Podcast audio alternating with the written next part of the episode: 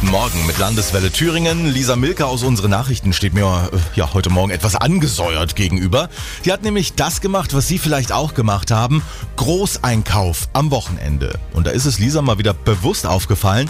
Frauen bezahlen für ihre Sachen oft mehr als Männer. Und das, obwohl sie in vielen Berufen doch weniger verdienen. Und jetzt warst du so ehrgeizig, Lisa, und hast mal recherchiert, was es da genau für Ungerechtigkeiten gibt. Über welche Zahlen reden wir da? Nun, bei rund einem Drittel der Angebote müssen wir Frauen tiefer in die Tasche greifen als ihr Männer. Da gab es erst kürzlich eine Untersuchung von der Antidiskriminierungsstelle des Bundes.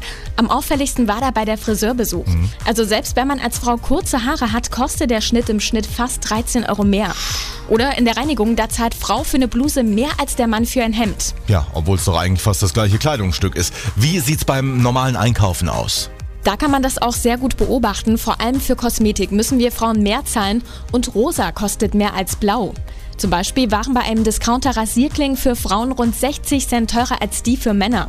Es hat sich aber definitiv um das gleiche Produkt gehandelt, nur die Verpackungsfarbe war halt anders.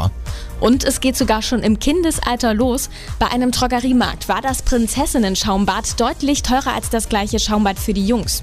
Und ein Euro war da der Unterschied. Wie wird denn sowas begründet?